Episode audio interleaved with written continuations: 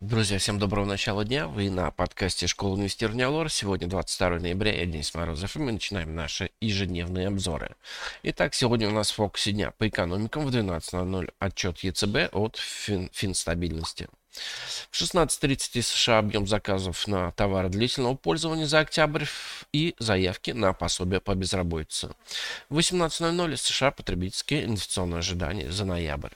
В 18.00 из ЕС индекс уверенности потребителей за ноябрь. В 19.00 из Российской Федерации проминфляция за октябрь.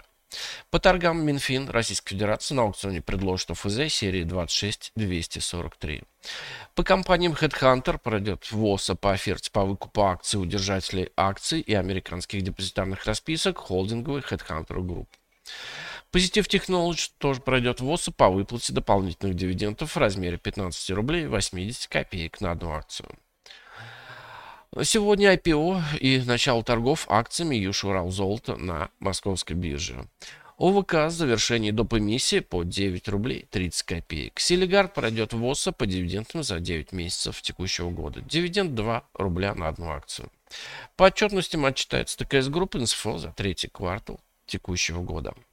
По нефтегазу 18.30 э, запасы нефти в США, в 20.00 запас натурального газа США и в 21 запас, а, количество буровых установок в США. А сегодня в нашем выпуске индекс Мосбиржи прорисовывает новый канал. Торги на российском рынке акций начались вчера со снижения, но уже в обед настроение улучшились и по итогам дня, благодаря небольшому росту нефти, индикатор сумел прибавить 0,35%. Результат смело можно назвать позитивным, поскольку уверенно росший рубль давил на акции экспортеров, которые превалируют в структуре индекса. Принципиальная ситуация по рынку не изменилась.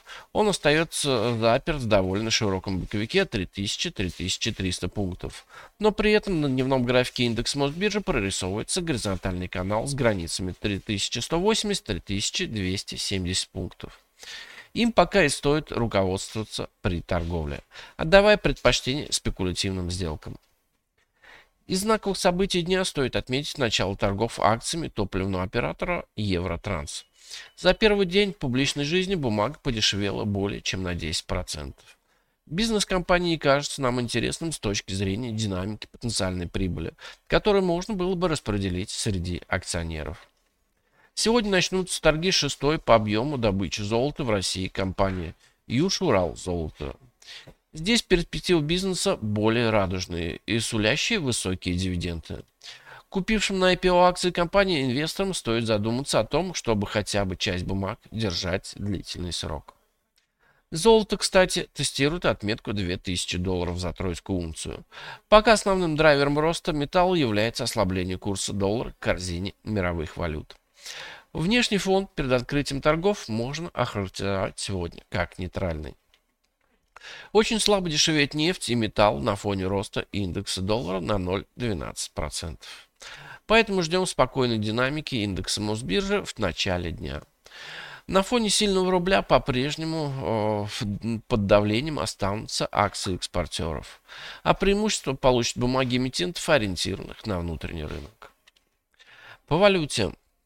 Рубль с утра также стабилен, торгуясь в паре с долларом около отметки 88 рублей. До последнего дня уплат налогов 28 ноября не исключаем уход пары в район поддержки 85. Ну а на сегодня это пока все. Спасибо, что слушали нас. Всем хорошего дня, успешных инвестиций. До встречи на нашем подкасте завтра. Пока. Представленная в этом обзоре аналитика не является инвестиционной рекомендацией. Не следует полагаться исключительно содержание обзора в ущерб проведению независимого анализа. Allure Broker несет ответственность за использование данной информации. Брокерские услуги предоставляются ООО Allure Plus на основе лицензии 077 04 827 103 выданной ФСФР России.